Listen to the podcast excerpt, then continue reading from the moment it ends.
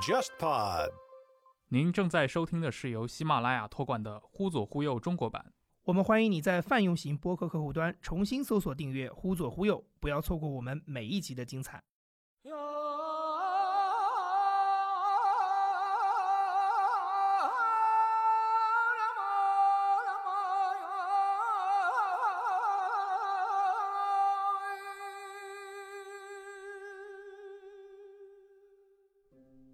你从北美飞任何地方，可能是中亚是最远的。欧洲，你像英国的，它的扩张最厉害的时候，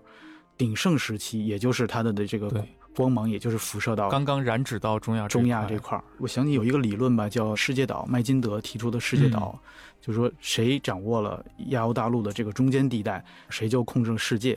呃我觉得他的这个理念的意思，可能就是因为这个是各种文明辐射的极限。你说玄奘嘛，他写过一个瓦罕走廊里一个佛塔，当时去的时候，那个佛塔还非常的壮观，然后有那种非常精美的华盖。他形容他的那个华盖，它能自己转。当时整个瓦罕地区还是佛教地区，我去的时候发现那个佛塔确实还在，但是只剩下一些基座啊、遗迹啊，嗯但是你还能明显能看到那个佛塔的那个形状还在，这等于是跟玄奘那儿过了一千三百年，嗯，它还在那儿。过去在苏联的时代，我哪怕是一个再边缘的城市里面出来的一个中亚的小伙子，我依然有可能在苏维埃内部的一个管道里面被输送出去，在莫斯科被放大成一个全世界都认证的你是一个苏联作家。但是，一旦苏联没有了，你被化整为零，现在成为了一个塔吉克的作家或者吉尔吉斯斯坦的作家。那么你在哪里？在全球的视野里面，英文世界会不会看到你？这都是一个我觉得很实际的问题。对，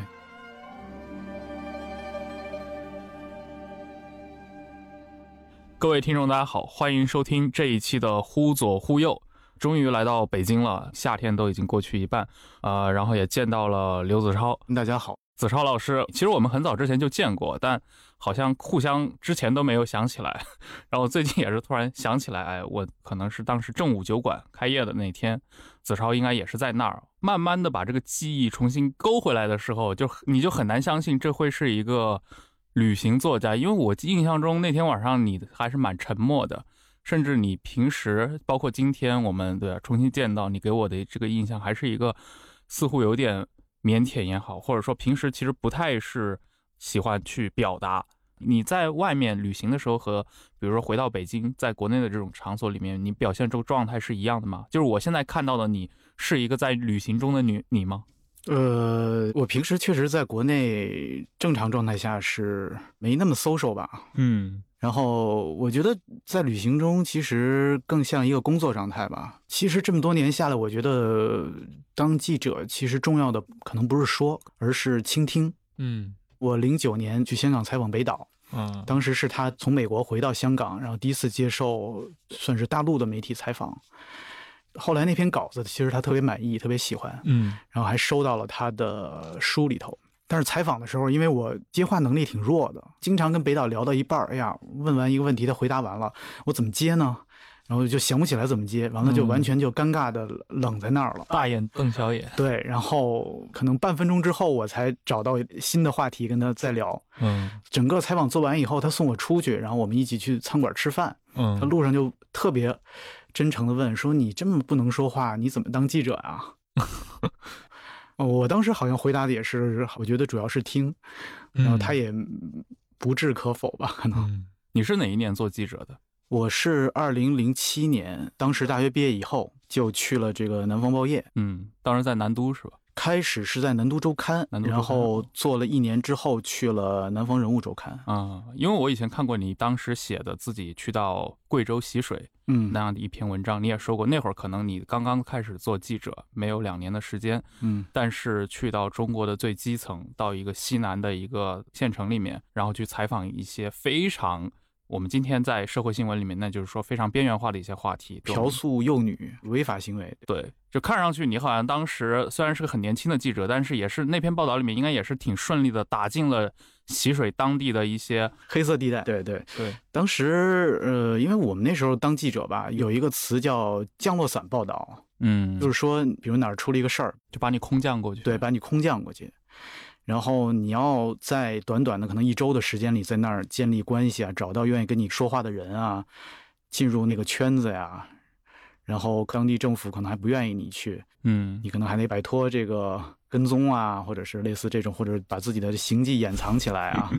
对，有当时有很多这种嗯工作，然后基本上刚当记者的头两三年吧，好像在南方报业好多的都是这种训练法，就是让年轻记者头两三年先做这些。就把你扔到这些地方上去。对对对，然后你就跟他们想办法怎么打进去吧。是的，你在那个报道里面，其实你自己当时是结识了一个当地的一个大哥式的人物。你这个故事是怎么去发生的呢？你你是如何去建立到这种其实采访关系？对这个其实就是一般像这种非常地方性的有点这种话题呢，我们是怎么先发现的呢？就是一般都是当地的小的都市报啊，嗯会发了一个消息。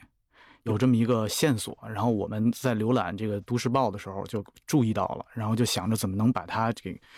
展开，把后面的故事给更多的挖掘出来。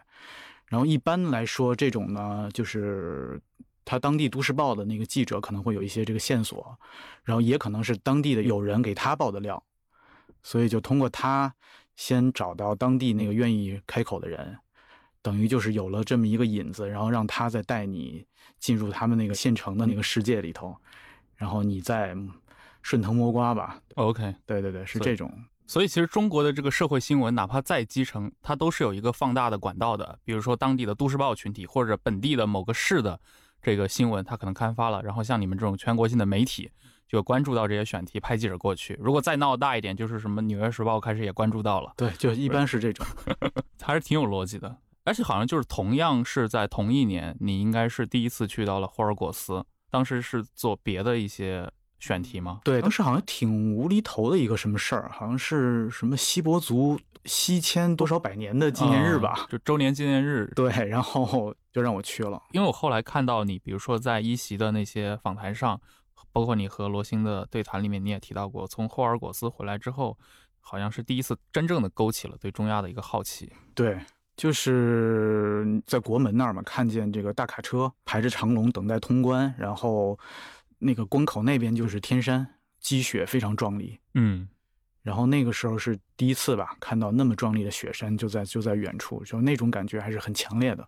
就想知道你跟着那个卡车，如果翻过那个雪山，嗯那边是什么样的世界，就是那种一瞬间的冲动。嗯，那会儿国内去到那边玩的人多不多？作为普通人，好像这几年可能多了一些啊。你那会儿可能真的很少。对，一零年那时候中亚还是很难去的，因为主要是签证非常困难，几乎所有国家都要邀请函，嗯，当时很难弄邀请函，而且价格非常高。我记得那时候乌兹别克斯坦的签证可能得，就你全什么邀请函这些弄下来，可能得三四千吧，嗯都得是这种价格的。我第一次去乌兹别克是二零一一年的秋天，整个那趟在乌兹别克斯坦没见到一个中国人。嗯，就想到以前那个，因为我以前采访过那个联合国中亚考古队的那个毛民博士嘛，嗯他是从伦敦大学被派到中亚偏执肯特那个现场去做考古的。他自己也说过，他应该是零四年到那儿，嗯一直到我见他应该是在一四一五年的时候，他说后面就没有一个中国籍的考古队员加入。虽然是我们的邻国，但是国内和他们就是尤其这种民间上的沟通相对来说是非常稀疏的。对你第一次到乌兹别克斯坦啊，一一年对，一一年的秋天，当时是苏联解体二十周年吧。啊，然后莫名其妙认识了一个这个乌兹别克斯坦驻华的这个使馆的人，好像那个人就特意为我出现了这么一次吧，因为之后就断联系了，哦也不知道他还在不在中国，反正就是嗯突然一个偶然的机会嗯认识他了，然后就通过他就办到签证了，所以你当时去乌兹别克待了两周吧应该。两周的时间，所以我们在书里面看到的外交官酒吧是在第一次就去。呃，对外交官酒吧是第一次，就是有一天晚上从酒店出来吧，当时下着大雪，然后我就在这个塔什干的街头，就是走着走着就看到，就有一个那种酒吧，然后好像亮着灯，然后 disco 那种声音从那里头隐隐的传出来，嗯有那种穿着就是热裤的那个女孩儿，嗯哎，我就进去了。进之前看那个招牌写的是 diplomat 外交官，嗯然后我就觉得可能还是个挺正经的地方吧。然后进去以后，发现就是一个类似于大型的援交场所吧，我可能可嗯可以这么说吧。我看到那些穿着特别少那些女孩，其实都是在里面想找生意做的。这个是你观察到的，还是后来当地的朋友告诉你的？这个你进去以后就一 一目了然了。哦，你在吧台那儿点杯酒，然后就有人过来跟你打个招呼啊，哦完了就是这种的，上下扫一下你啊，然后也有其他的，我注意到可能是在那边做什么石油生意的，就是他们因为乌兹别克有一些石油嘛，嗯可能有一些石油公司的雇员在那边外籍的。就像狼走在羊群之中间那种，四下物色自己的这个猎物。所以你本来以为到了塔什干的三里屯，结果进去发现是一个天上人间。对对对，这个是不是会颠覆你当时对于乌兹别克或者这种中亚国家的一个印象？嗯，对，还真是有点儿，因为它毕竟还是一个穆斯林国家，这么的明目张胆，那片区域应该就是政府的办公区的附近，就突然有这么一个地儿，挺奇特的。因为你嗯在其他的穆斯林国家，我感觉可能也会有，但是不会这么的明目张胆，我感觉。嗯，乌兹别克人，也就是说，他其实乌兹别克是中亚五国里面你算是第一个接触到的土地和民族。对你觉得像乌兹别克人，他在这个中亚，据你的游历里面，他在这个中亚这五个大的国家和民族里面，他有一些什么样的特质吗？他其实，在中亚五国里是历史传统相对深厚的，有自己的文化。嗯，你像哈萨克啊、吉尔吉斯，其实过去就是游牧，对，没有什么太多的文化或者历史，但是乌兹别克，因为它长期占据这个河中地区嘛，对就是那些古城啊、萨马尔罕这些萨马尔罕原来都是它的地方，所以还是有一些文化和传统。然后现在五个国家里，给人感觉发展后劲儿比较足的也是乌兹别克斯坦，啊，因为它农业很发达，可以说其他几个国家基本没有农业，嗯，因为适合耕种的都在河中地区，都在都在乌兹别克斯坦，对，所以它农业的传统比较的丰富，其他国家要么是山地，要么是草原，要么是沙漠。嗯你会发现，就是凡是就是农业传统比较深厚的国家，其实它在封建时代往往还都是稍微会发达一点儿。嗯可能现在跟中国走的也最近吧，这几个国家里，就对中国的什么“一带一路”啊这种响应，它是最积极的一个。嗯。那后来你第二次回到那儿，那是隔了多久了？隔了六年，六年的时间，对，重新回到乌兹别克。那这六七年过程当中，因为你刚说到了有了一带一路嘛，嗯像这些倡议，包括一些在中国公司在那边的一些原件，嗯，啊，这些给当地的改变，你也是看到了的。就在中亚走的时候，你会走一些路嘛，很多公路，你明显感觉路的质是新修的，然后路的质量非常好，然后一问就是啊，中国援建的，或者是中国工程队修的。然后你其实在中国走高速走习惯了，你走到那儿一上那个路，那感觉你就知道，就那个节奏啊，那个一轻的那种跟轮胎摩擦的声音特别熟悉。嗯，然后我觉得在文化上，其实我几乎没太感到中国的存在。嗯，我觉得中国在很多地方的存在都是这种特别隐性的。它靠着是基建，或者靠的是一些基建老百姓感知不到的一些，就是比较偏远的地方，但是你平时在城市里是感受不到的，感哎受不到所以他们。城市里面对他们直接加予这种直观的文化影响的是来自哪里？俄罗斯吗？还是说来自于一些？俄罗斯和西方国家，西方文化，像西方文化应该是全现在是全球性的嘛，对去非洲也是，然后他们那边可能就多一个俄罗斯文化，因为毕竟跟俄罗斯他们还嗯说俄语，就比较容易从俄罗斯接受这个俄罗斯的流行文化。就比如说我在莫斯科的夜店里听到的音乐，可能过一个月也在中亚的这些酒吧夜店里也就放起来了。嗯，就是我看你的书也能感觉到这种氛围啊，就好像中亚这些国家的居民们跟俄罗斯，尤其和莫斯科之间是有那么一种非常复杂的情感。一方嗯面，他们可能整个国家很多成年男子会去到俄国打工；嗯另一方面，他们也会经常在你的书中，你遇到的那些小姑娘，他们会说：“我讨厌俄国人。”嗯，这个是你普遍遇到的一个现象吗？嗯，他们，你像吉尔吉斯这这种国家，或者哈萨克斯坦、这个国家收入，尤其是吉尔吉斯，收入来源的很大很大一部分，可能接近一半的这个收入，都是靠着在俄罗斯打工的人寄回来的钱。嗯所以这个是几乎是整个国家劳动力一半以上都去俄罗斯打工。像吉尔吉斯、哈萨克这种，他们本民族的语言其实普及率并不高，他们俄化程度比较重，基本上大部分人尤其是城市生活的人，他们的母语其实是俄语，嗯所以去俄罗斯打工应该说是比较的顺理成章吧。然后去俄罗斯打工，一般大部分这个像吉尔吉斯中亚人去那边都是做的比较低一点的职业，就是打扫卫生啊、保姆啊，然后修路啊、盖房啊。你在俄罗斯看到的很多很多都是中亚人。像你刚举过的例子，像塔吉克这样的国家，它如果有一半的这种收入是靠侨汇的话，那其实反过来也是说明他们国内的可能这个就业机会整体上都是比较少的，或者说他们的一个收入很难有一个比较高的一个空间。对，一般他们自己国内的机会就更少，嗯所以相比之下，可能去俄罗斯还好一点儿，就去了。然后就有一个问题，就是很多男的去，比如中亚男人或者吉尔吉斯人去中亚，男人去打工，嗯然后在那边可能就遇到新的女的了，就失联了，就跟国内的老婆什么的就失联了，这种情况特别多，我就嗯碰到过好几个。然后这些女人有的会去找，我就在那个莫斯科碰到了一个吉尔吉斯女孩，哦就是她就是去找她老公的，但是她老公还好在是还就是没有完全失联，她只是在那儿遇到了别的女人，然后就跟别的女人生了孩子，所以他们去那儿可能就是把这事儿掰扯清楚，可能就离婚了什么的。但是有的我还遇到过，就是失联。我问他说：“那那怎么办？”他说：“就是当没这事儿吧，只能这样了，也不去找，然后就嗯随他去了。那他们比如说在国内的话，他们会寻找新的丈夫吗？我认识那个就没有，他就没再结婚。这种消失了，其实法律上法对他还没法离婚。对，政府也没法来宣布证明你丈夫死亡之类的对对对，所以他就有时候就卡在那儿，就没办法。对，啊，这个是挺痛苦的。嗯以前那个，其实我觉得像这样的现象，可能在一些本地的很多收入或者这个家庭家族的收入，都要靠一个在外面务工的这么一个群体，尤其是男性群体来汇款的情况下，那么你的婚姻，这个其实在过去的话，其实国内沿海，尤其东南福建这些地区，近一两百年也有大量这些故事。我印象中，那个许地山写过一个他的那个小说集嘛，《海角的孤星》，里面开篇就是一个这样的故事。她是一个下南洋的妇女，但是那个故事可能更残酷一点。她是个福建人，然后她的丈夫去到新州，也就是去到新加坡，大概是下南洋打工，而且还发达了，大概是开了个茶楼什么的。但是她在福建老家可能就也感受到了，好像她的丈夫已经很多年没回来过，她自己就孤身一个人下到南洋去寻找她的丈夫，发现原来她已经找了一个马来亚的太太，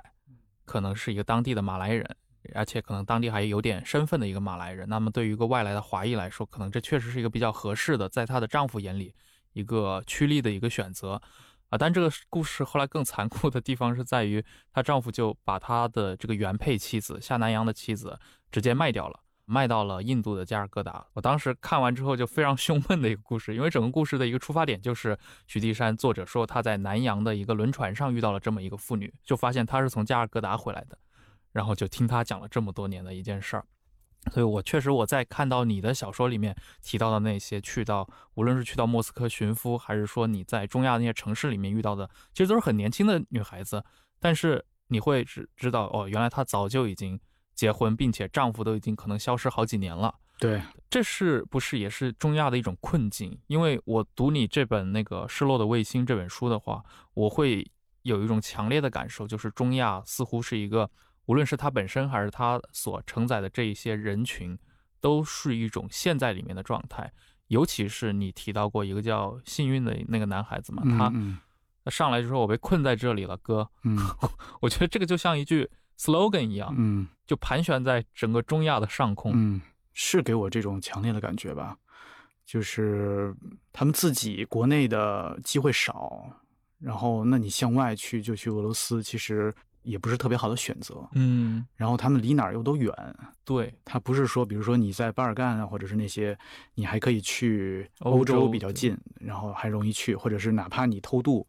也能从这个北非这个过了地中海，就是意大利就登陆了，完了你就可以进难民营了。嗯那他呢也没法翻帕米尔或者翻天山来中国，是吧？然后也去别地儿都是大沙漠呀，都是这种，所以就是从地理到现在的状态，都是一种比较，就是给人一种那种那确实是被困在那，对他们的迁徙成本太高了。就是你你刚这么一说的话，其实像我们的听众都可以想一想，他们可能真的是这个世界上，就是从任何一个方向来说，距离发达国家就最远的一个地区。对你从北美飞任何地方，可能是中亚是最远的。对，欧洲，你像英国的，它的扩张最厉害的时候，鼎盛时期，也就是它的的这个对光芒，也就是辐射到刚刚染指到中亚中亚这这块儿，因为这地方离它也是最远的地方。对，跟中国又是有这种巨大的这种山啊，这种沙漠的这种阻隔。嗯，它确实是，就是你刚刚说到的，它是几个大帝国的一个投射的极限嘛。对，我想起有一个理论吧，叫那个世界岛，麦金德提出的世界岛，就是说谁掌握了亚欧大陆的这个中间地带，谁就控制了世界。我觉得他的这个理念的意思，可能就是因为这个是各种文明辐射的极限，对，谁把这块儿，那就说明谁的这个能力是最强了，已经。是的，所以也正是因为这个原因，我们可以从历史上看到类似的脉络嘛。嗯从整个中亚这个地区，尤其河中一带，他们从可能公元前从古典时代开始，就是一直是一个异族觊觎的嗯，这么一个地区。他们历史上也出现过那种本土原生的强者，但是从整个数量上来说，许多征服者都是外来的。对阿拉伯是最、嗯最典型的，对阿拉伯征服了中亚，然后把这个伊斯兰教传播到中亚地区，然后之后就是蒙古、成吉思汗西征，最先征服的中亚，然后他们自己本土的好像就是铁木尔，嗯，然后他想一度想远征明朝的，对，但是后来死在了路上。而且他后来也是被那个乌兹别克人给取代掉了。对，帖木儿的后代就是巴布尔，就是南下印度嘛。对对对对对，他们那那代故事也确实非常精彩。那么其实往前面溯源的话，其实你像亚历山大时代，他们在中亚也留下了一系列的希腊化的城邦，在中亚的对对对边缘。对，像大渊这种我们史书里面记载过的这种嗯国家，它其实就也有很多人考证它是一个希腊化的一个城市嘛。嗯所以从这个角度上来说，我觉得中亚有它迷人的地方，尤其是当我们去读那些各个时代的旅行者们写过的这些手记或者游记的话，像比如说你的书里面就经常提到玄奘的那个《大唐西域记》嗯嗯啊，包括还有像斯坦因也好，或者说像斯文赫定，他那个文采斐然啊，写的特别好的《亚洲腹地历险记》，嗯但是他们的跨度又非常长。你像玄奘那本书写的年代可能是一个七世纪对七世纪，七世纪，对。然后像斯文赫定他们来中国的时候，已经是一个十九世纪末二十世纪初的这么一个年代了。嗯但是好像给人们的感觉，这个地理永远是在那儿。玄奘笔下的那些古迹，到斯文赫定笔下依然存在，他甚至还能偶遇上。然后到了你的书里面的话，你自己也去拜访过，好像那确实是一个就像很原始的沼泽一样，把许多不同代际的这些文明给进行了一个物理存储。嗯，所以你到那边去游历的话，会有很强烈的这种感受吗？对，我觉得你刚才说这个特别对，就是那种感觉，就是很多东西好像一直在那儿，嗯隔个几百年有人去写一写，然后之后又沉寂在那儿，又没人提它了，但是它还一直在那儿。你说玄奘嘛，他写过一个瓦罕走廊里的一个佛塔，当时去的时候，那个佛塔还非常的壮观，然后有那种非常精美的华盖。他形容他的那个华盖，它能自己转。哦，当时整个那个瓦罕地区还是佛教地区，我去的时候发现那个佛塔确实还在，但是只剩下那个一些基座啊、遗迹啊，嗯但是你还能明显能看到那个佛塔的那个形状还在，就等于是跟玄奘那儿过了一千三百年，嗯，它还在那儿，还是立在那个山顶，然后俯瞰着那个瓦罕走廊那片谷地。对，其实对那些爱好看对中亚相关的这种游记的读者来说，其实看《失落的卫星》里面其实有很多梗，就是看到了之后就会觉得它确实很像一个后人把过去的一段历史又给接上来了，尤其是看到那些地名的时候，嗯。无论是比如说你写到了像穆士塔格、瓦罕走廊、乾隆记功碑，这些可能都是在殖民时代末期的那些探险家们也是亲手触摸过的一些嗯。场所，然后你今天又过去看它，但我相信肯定不是所有的都原封不动的凝固在那里，一定有一些就发生了巨大改变了的，嗯。就是你自己有遇到过吗？嗯，你刚才说那个乾隆济功碑，就是它嗯其实这个济功碑本来是在帕米尔高原的一个湖的旁边儿，当时怎么搁那儿的呢？是这个乾隆皇帝去把这个平定南疆的这个大小和卓叛乱，大小和卓被这个清兵就赶到了这个帕米尔高原这个湖的这块儿，嗯是最后的这个决定性的一仗。之前，他把他自己的这个妇孺啊，全让他们骑着骆驼、骑着马，就是让他们自沉到河底。然后最后清军就在这儿把这个大小和卓给干掉了。然后干掉之后，就在这个湖边就立了一个碑，就是写了记载了，用这个蒙文、满文、汉文就记载了这个征服大小河卓的这个经过，所以它就叫乾隆济功碑，就立在河那儿了。像什么斯文赫定那时候呢，他们就来到这个地方，还看到了这个碑，然后之后这个碑就被这个苏联吧，就是扛到博物馆去了。嗯碑座呢，后来又被塔吉克的这个博物馆又给拿走了。嗯所以现在我去到那儿，但是你能看到那个湖，但是那个碑就已经没了，都只分散在各个不同的博对物馆分散在不同的博物馆里了。对，嗯然后以及不同时代的人，探险家可能到了这儿都会写到这个故事。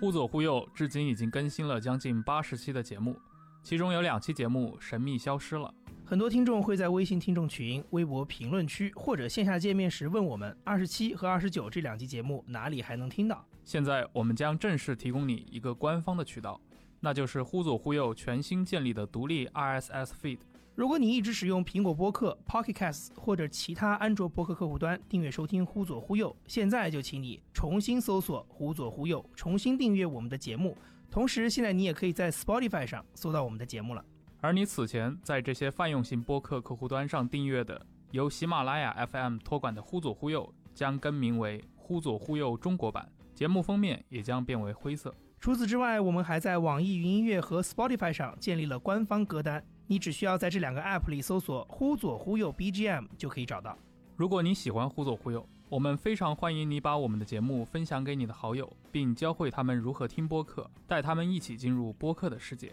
我们也欢迎你在苹果播客为“忽左忽右”留下五星好评。最后再次提醒使用泛用型客户端的你，请重新搜索订阅“忽左忽右”，不要错过我们每一集的精彩。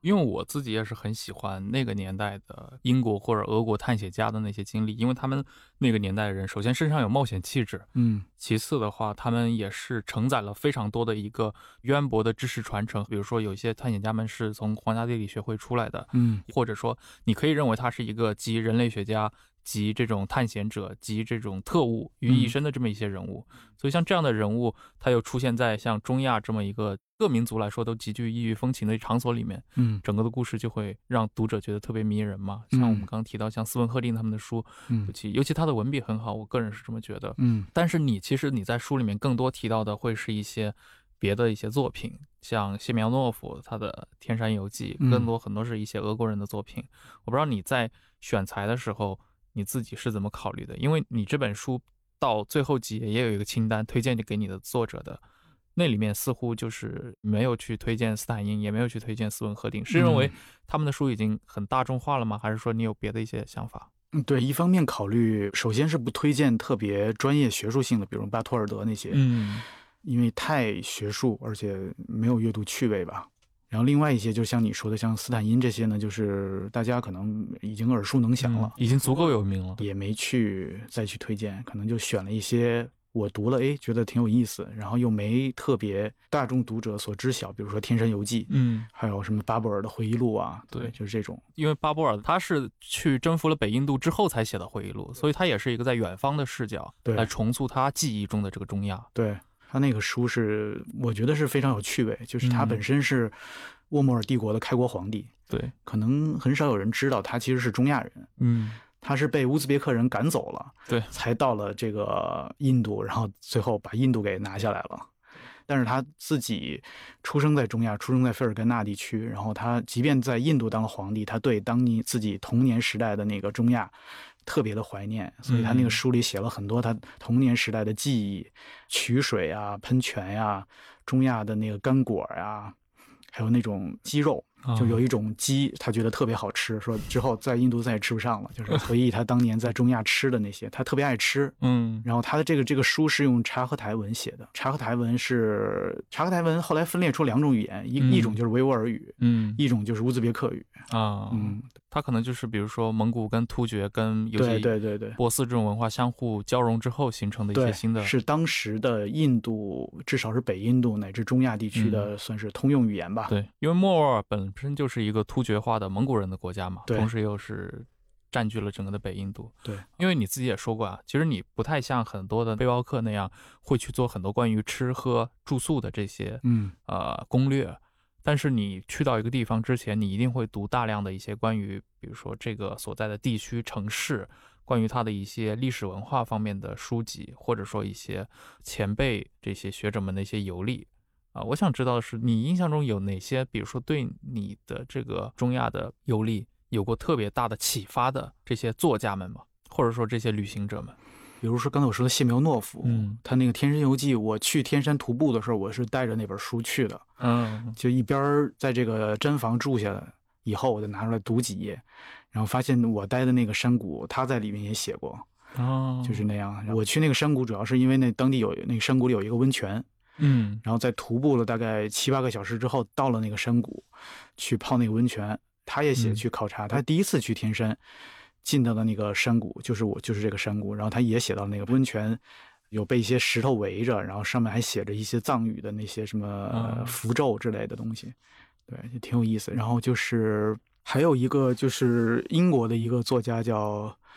他英文叫 Colin Thurban，嗯。他的书中文有翻译，花生文库有翻译他的书，他写了两本中亚，其中一本就是九一年的时候，在苏联解体的前夜，哦那时候已经就是中亚已经开始跟苏联已经脱离了，所以就是唯一的一个空当，说西方人能进来了，因为之前整个苏联是，尤其是边疆地区，对是封闭的，有几十年大家对这儿的认知都是零，然后分崩离析之前的前夜，嗯，有那么一段时间它开放了，他就抓住了这个机会去那儿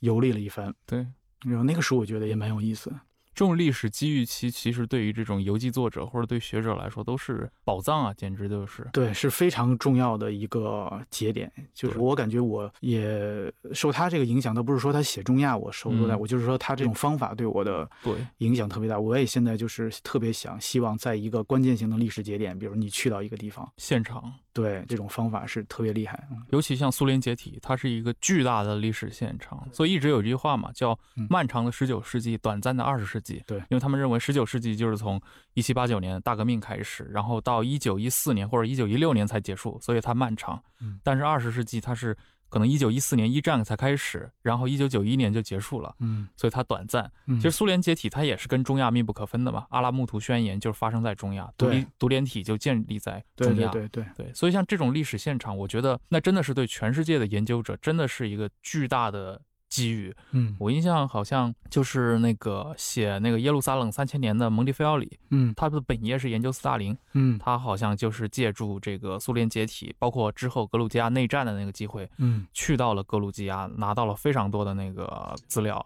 在当地的档案库里面，嗯，沈志华好像也是吧，研研究那个类似类似，对对对，对对。也是印了好多这个资料回来。嗯，是是，但是明显最近几年，因为我听我一些朋友说，包括嗯我一些朋友或者他们的导师是研究大饥荒的，他们就说嗯好像俄罗斯的这些，尤其莫斯科一些资料馆里面，都开始逐渐的收缩、封闭，甚至是排斥这些外国的研究者，他们嗯可能就只能转向去白俄罗斯或者去到一些中亚的国家嗯去继续进行这些研究。但是毕竟苏联从九一年解体到现在也有个将近二十年的时间嘛，这个空窗期也是足够大的。嗯啊像你刚刚说到，像沈志华老师，他也是运了那么多 资料回来，也是对这个简体中文世界的苏联史的研究、中苏关系的研究，乃至我们共和国早期历史的研究，都提供了非常重要的这个帮助。对，像你去到中亚之后啊，我不知道像中亚这几个民族给你有没有一些直观的印象，比如他们之间的这种差异。因为我看你的书里面那些故事，好像互相他们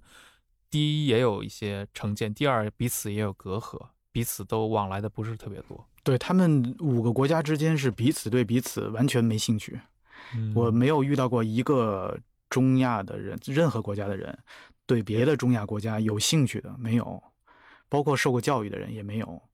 他们可能对中国有兴趣，对美国有兴趣，对欧洲有兴趣，但没有对别的斯坦、别的邻居有兴趣的很少。彼此之间也确实隔阂，因为他们有很多的纠葛。每个国家之间可能都有边界问题，就这个边嗯界画的不清不楚。因为苏联时代就是没必要画的特别清楚嘛，对，因为都是一个国家，随便迁徙嘛。苏联一旦解体之后，当年的这些相当于省界，就变成了国界。但是实际上人又不是按照那种界限来来住的，所以不同的人可能本来就是杂居的，比如你原来在赶集去那个实实际上是去那个省界那边去赶集的，但现在变成国界之后，那你就没法去了，那你的生活就受影响了。就很多这种边界冲突，像吉尔吉斯跟塔吉克有边界问题，嗯经常新闻上会报边界又打起来了，又发生斗殴了，有军人受伤了，就这种新闻时常有。吉尔吉斯跟哈萨克也有，乌兹别克跟塔吉克也有，所以就是这几个国家都是有很多的这种历史遗留问题。嗯。然后另外一点就是呃定居民族瞧不起游牧民族这种心态，嗯就比如乌兹别克人就瞧不起这游牧的什么哈萨克人啊，觉得他们这些是属于 是所以过去就没文化嘛，就是嗯我记得我看过一本书，就是说游牧民族有时候攒了点钱，想去这个乌兹别克的这个大巴扎去找这些定居民族买东西嘛，买一些农产品什么的，就经常被乌兹别克人欺负啊、嘲笑啊、啊骗他们呀。然后这些游牧民族就很生气呢，生气的最后就是，比如说他们会经常，就像过去蒙古对中国一样来侵略、劫掠一番啊，就是就是他们历史上也是这种互相的瞧不上。但是好像你也遇到过一些对外界非常有兴趣的，像那个是幸运，嗯就是你说你要去帕米尔的时候，他提出他要跟着去，嗯，对，他是因为帕米尔是属于塔吉克，等于他是啊相当于国内游，啊，他想跟我去是，他其实主要是想跟我去，嗯，他并不是特别想去帕米尔，你可能在他的世界里面属于一个国际化的一部分，有可能他一方面在学中文嘛，嗯。那我至少可以陪他练口语嘛，嗯。他又想来中国留学，嗯，你和他是在公园里面认识的，还是在街头上？呃，就在街头，我走着走着，他就拦住我，就说嗯。想跟我做导游。我开始以为是骗子，嗯然后后来又发现他不是骗子，就真是想做导游，然后想跟你练习一下中文，其实想跟你在一块玩儿，就是那嗯种。因为他一直觉得他被困在塔吉克斯坦了，所以他特别希望能跟外面的人有接触。尤其是这种接触能够变得越来越紧密的话，对，他是有个前女友是吧？啊，对他有一个前女友，然后他前女友就是想去美国，因为嗯他有个叔叔在美国做生意，但他就是没考虑这两个人的关系会怎么样嘛，因为星运他肯定就很难去美国嘛，他也没有这个关系，然后所以他就很受伤吧。最初是因为这个原因，就觉得那你去美国，我就去中国。所以是十九还是二十岁的时候才开始学中文，后来上孔子学院，然后现在就在北京。哦，他就在北京，所以他来北京之后，你们还是见过。呃，我我请他吃过饭，对，嗯，这非常有意思的故事，而且其实这能折射出一些塔吉克的年轻人心目中的一些就是一些轮廓嘛。嗯比如说，对于年轻人来说，还是说我想出去，比如去到美国成为一种选择，而且作为对抗，我还可以选择来中国。对，我觉得可能是一些未来的一些苗头，嗯但也看我们对他们的态度。但你觉得，像他作为一个塔吉克人，一个嗯中亚人来到了中国，嗯呃，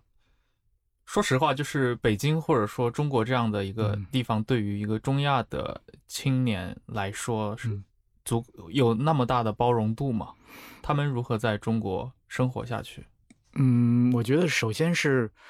美国可能是特别难去，对他们来说，因为嗯确实不好去嘛，又远又不好去。然后俄罗斯呢，其实他们在俄罗斯更受歧视，然后待遇也也很差很差。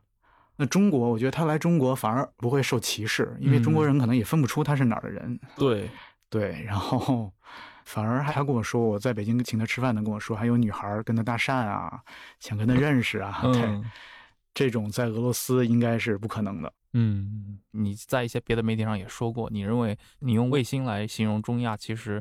本身也是一个对它失去了主体性的这么一个表达，认为它可能就真的像卫星一样，现在苏联没有了，那它可能就变得更失落了。嗯在这个过程当中，你一定也会去关心它的现实再怎么发酵，它的未来会走向哪里。那中间一定会出现一些新时代的一些你关注的案例，比如说我很印象很深刻，你是在哪儿遇到的那个，就是想去研究那个维克多·布特？哦，那个 Victor Boot 他是这个杜尚别人，塔吉克人。对，就是你在遇到幸运的时候，当时其实就是在这个城市里面试图去，试图去感受一下 Victor Boot 的成长的这个嗯氛围，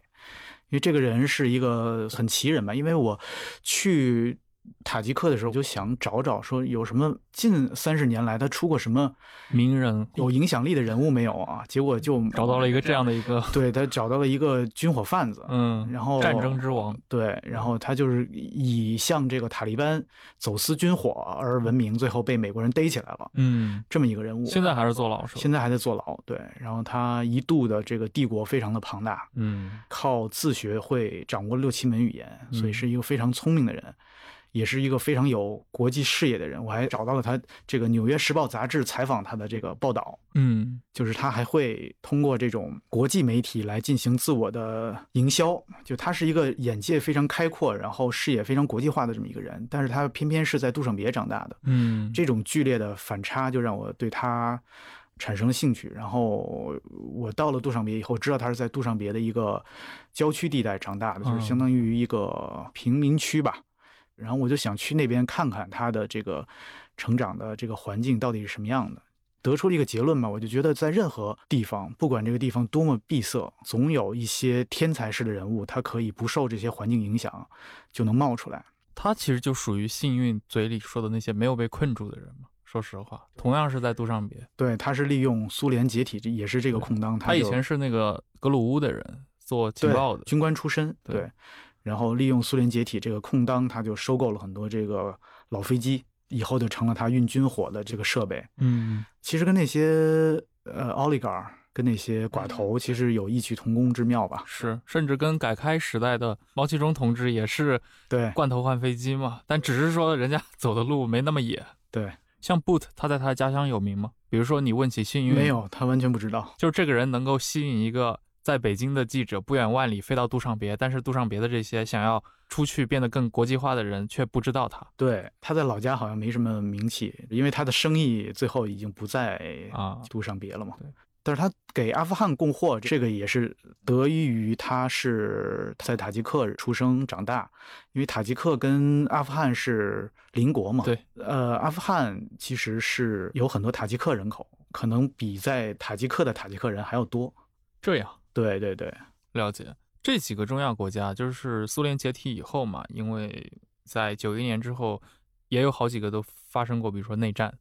包括后来的一个强人政治。你对比如说他们的国民和他们国家之间的关系，这种包括他们特殊的一个地缘位置，你有一些什么样的感受吗？嗯，有你像那个最有意思的应该是土库曼吧，他嗯。之前的第一任总统叫尼亚佐夫，是一个非常奇妙的独裁者。然后他写过一本书，那本书其实是全是他的呓语，但是他就把其他书都禁了，让所有的嗯土库曼人都要读他那本书，从那里面寻找精神的源泉。对，然后他把这个一年的十二个月全部用自己的亲人的名字来替换了，嗯所以在土库曼当时就是，比如几月是他妈，三月是他爸，然后所有的人都不准镶金牙，不准抽烟，不准听音乐，就他出台了很多这种奇妙的规定。对，也不准听广播。对他后来他就死了，死了之后，这个第二任总统是他当年的牙医，就是那个网红总统嘛，开国会的时候举那个什么杠铃，对非常奇葩的一个总统。他比那个尼亚佐夫可能好一点儿，因为他啊毕竟还现在允许大家镶金牙了。嗯也把那些什么月份又给恢复了，他们是最有意思。然后乌兹别克呢，也是第一任总统，也是比较独裁，卡里莫夫。然后他的女儿卡里莫娃也想走国际路线吧，他起了一个名字叫咕咕傻，出了一张唱片，嗯自称是全是自己作词作曲又演唱的，打的标题是中亚的异域风情的 Lady Gaga。然后这个唱片你在苹果或者是在 YouTube 是能听到，然后还有一些 MV 啊，就那种的，当年也是叱咤风云吧。然后卡里莫夫也是前两年去世了之后，换了一个新的总统嗯乌兹别克，然后之后风气渐开，修正了很多这种之前的一些东西，然后包括这个卡里莫娃也就锒铛入狱吧，现在是被判刑了，啊，成为了这个乌兹别克人的一个街头巷尾议论的这么一个话题。嗯，那像比如说更大一些的，像哈萨克斯坦，他现在应该还是那个纳扎尔巴耶夫吗？纳扎尔巴耶夫是相当于退居幕后，但应该还是掌权吧。如果从政治资本上来说，那中亚可能确实别的大佬加起来都没有一个纳扎尔巴耶夫对，这么重。他当年是应该苏联不解体，他可能是要当苏联总统或者当苏联总书记的人。所以他是当时是最反对苏联解体的是他。因为苏联解体了，我他妈只能当哈萨克斯坦的总对统。对对对，小了好多。哇，这个真的是血亏。而且纳扎尔巴耶夫这个人，他中亚铁腕，他自己本身也是一个很有国际思想的一个人。他是工人阶级出身，他是钢铁工出身的。嗯，他以前就说他那个班组里面有俄罗斯人，有鞑靼人，也有哈萨克人，就是东西在他的青年时代可能真的觉得不存在，我就是一个钢铁部门的，甚至他都拒绝过当年那个，当时应该是苏维埃想让他当那个市团委的书记嘛，他都第一次都是拒绝的。所以纳扎尔巴耶夫这个人确实是他的政治资本是非常强大的。那在哈萨克这样的一个国家里面，他目前是一个什么样的？有有被祛魅吗？还是说大家还是这几个国家吧，像乌兹别克跟吉尔吉斯独立以后，都从古代找了一个自己的民族英雄。哈萨克没有，哈哈萨克的英雄就是纳扎尔巴耶夫，哇？有他就可以团结这些大部分人了吧？至于之后怎么发展，其实也不好说，因为他之前有过一个。他的女儿跟他并不关系并不是特别好，他的女婿有一定的政治影响力的这么一个人物，然后又是商人，后来跟他闹翻了，就流亡到奥地利，死在奥地利了，等于是被流放。然后他的女儿可能因此本来有希望是接替纳扎尔巴耶夫的，现在好像也不妙。嗯，他们本国的这些，比如说你在当地认识的这些人，他们会如何去？因为刚说了很多，其实都关于他们个人的一些前途的故事嘛。呃，我在哈萨克遇到的那些人，其实还都挺反对纳扎尔巴耶夫的，嗯，因为可能我接触人还是比较偏西化一点的，用什么 Instagram 的这群人，因为大家的可能接触途径就是这些应用，对对对，然后他们不太喜欢纳扎尔巴耶夫的这种强人手腕吧，当然他们可能也能看到，因为自己生活在那个国家，能看到更多的问题，也有很多不满。有人跟我说，他如果现在有游行革命之类的，他马上参加什么的。都都跟我说这种，对，嗯。嗯，对，因为其实像苏联末代，像阿拉木图本身也经历过类似的一些事件嘛。当年像戈尔巴乔夫撤换那个哈萨克斯坦共产党第一书记，也引发了学生抗议。八六年的时候发生过一些流血事件，所以我是觉得，像尤其他们在苏联解体以后，出现了一系列这种强人政权，即使是交班了之后。其实下一任继续下来，也可以看成一个潜在的强人政权嘛，啊，也许我们十年之后再看的话，还是那位牙医在任，啊，这都是有可能的，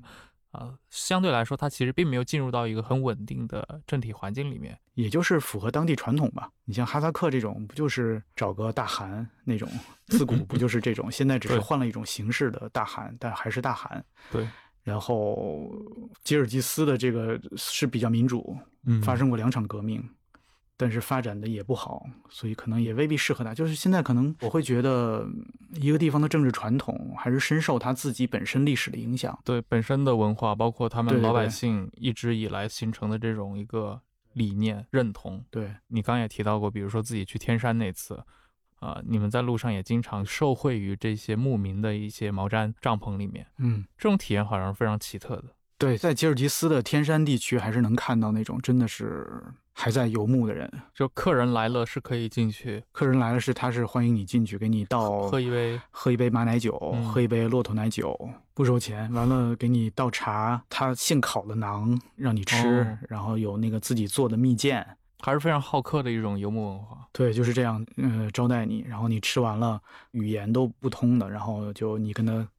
招招手，你就可以继续上路。在天山深处还是有这种生活，哦，这种生活呢，真的就是古代的这种生活的一个复刻版了。可能比如说你一个九世纪的人，或者十世纪成吉思汗同时代的人去到那儿，遇到的可能就没有任何区别。对，可能他衣服有点区别，然后嗯屋里的东西、帐篷里的东西可能有一些现代化的有一些些现代化的东西，对，嗯但是这种传统生活方式你还是能看到。我觉得这个是确实是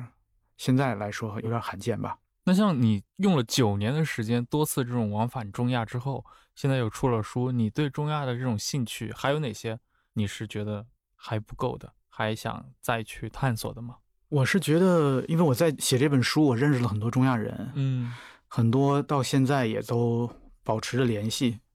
写完这本书的这种想法，就是我会一直关心着这个地方，嗯追踪的他一些近况，包括跟这些中亚的朋友保持着一些联系。然后我就想，再过三十年，再重新走一遍我这本书走的那条线，啊，再去看看这三十年我认识的那些人，他们经历了什么，然后他们的国家经历了什么。我觉得这个会很有意思。嗯，但好像你已经开始见证到他们的一些变化了。我印象很深，那个叫阿拜的那个有着作家梦的青年，对他前两天我看他还组织了这个吉尔吉斯第一场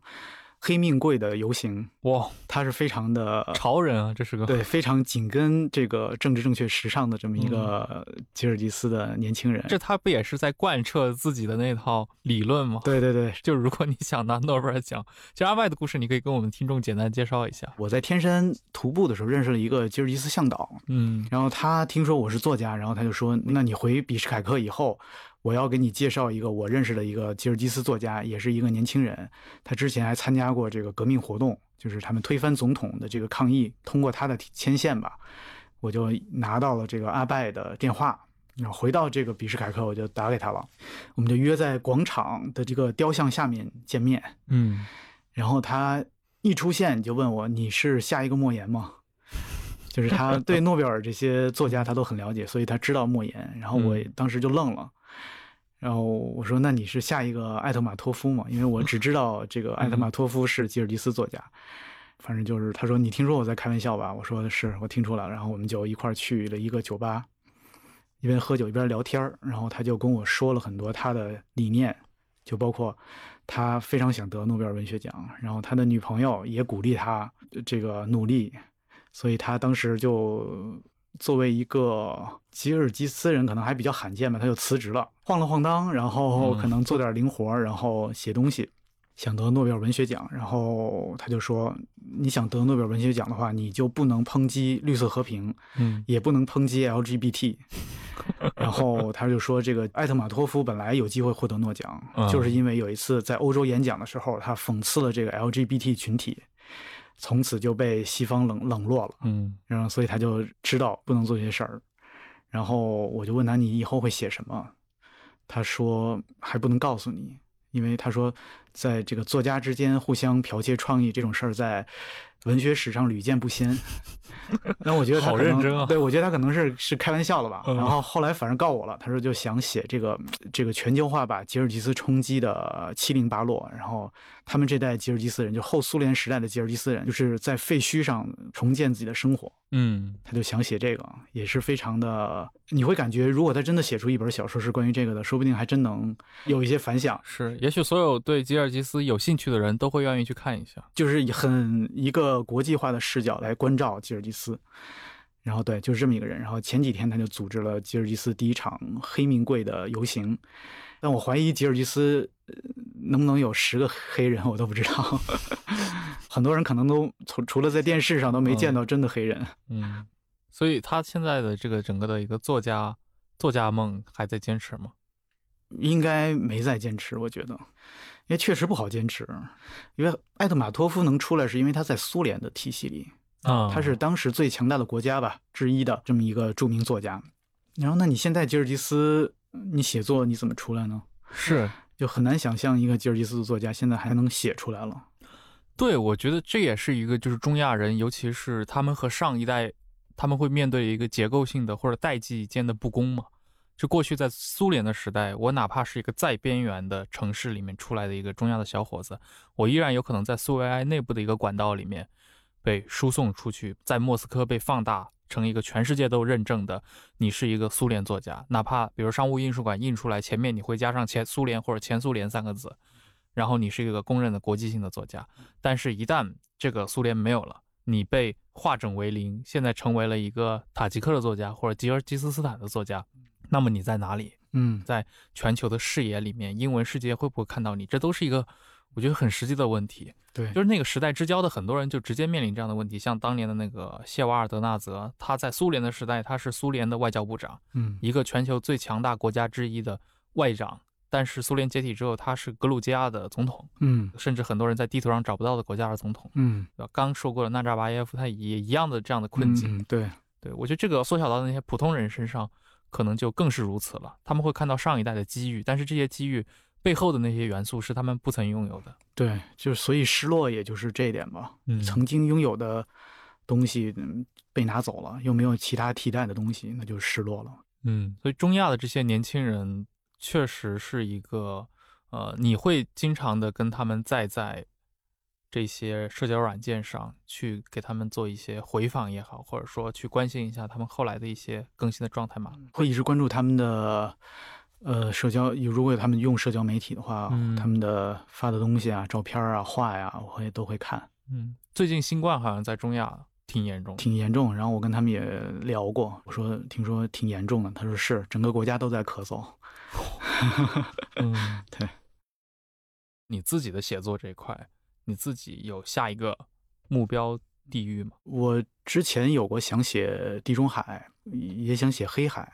嗯这两个都是走一圈儿的话，其实都是会经历几个不同的文明的世界。对就是它虽然是一个海，但是南北东西都不一样。穿梭于不同的文明带之间。，对，是特别有意思。然后之前想写这个，但是现在就是看吧，只能随机应变吧。全球化的时代好像突然就一下子戛然而止了，这个好像也是挺奇怪的。我觉得对于很多旅行者，可能都会面临一个新的挑战，包括过去的那种说走就走、背包式的生活方式。嗯，对，可能是被按下了一个暂停键吧。嗯，你觉得现在大家是，就我指的是，比如说你们这个群体，或者说游记写作，还是嗯说纯粹的喜欢背包的这些人，就是嗯对外部世界有强大好奇心的这些人，那现在的这种全球疫情以及伴随而来的一种民族间的互相不信任，这个对你们这个群体的冲击，就是你们还处在还在消化的状态，就是你你们回过神来了吗？还是说已经开始在思考一些未来的状态？嗯，嗯我是觉得有一种这半年有一种强烈的历史推背感，嗯，就觉得历史在加速那种感觉，然后加速，然后加速之后不知道冲向哪儿，是那种感觉。现在还是在那个过程中，嗯还是在过程中。，对，然后就觉得你之前看世界的一些坐标会发生变化，嗯就还是在校正自己的坐标，嗯，就是处在这么一个过程中。其实现在很难说明天会发生什么，我觉得是这种感觉。对是你这么多年，比如说你其实不只是中亚了，去到东南亚也好，或者说之前写中欧的那一系列嗯，也好，你的这个写旅行写作的经费来自基本都是我自己出。然后像这本呢，有那个单影街基金会有五万块钱的资助，但是我自己可能还花了得有十万。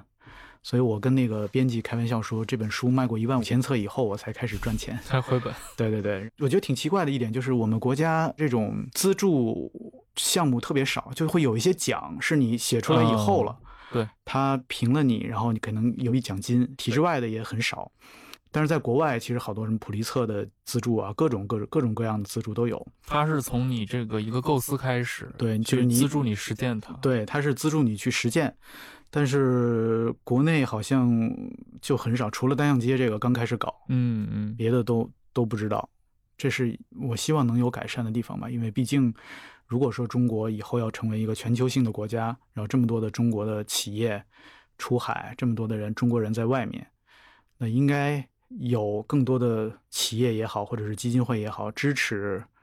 中国作家走出去观察世界。我觉得这是挺重要的。嗯嗯，因为你只有这些东西积累的足够的厚重，对。就说的俗点，你做生意你才能做好。是我们之前其实找过两个朋友嘛，他们在尼日利亚做那个开公司做互联网这块，嗯然后他们去到尼日利亚创业的时候，就发现他们想摸清楚，比如说拉各斯也好，或者说嗯尼日利亚整个几大民族之间的很多的一些基础信息，嗯其实中文资料是很难被依托的。他们嗯大部分还是在参阅一些，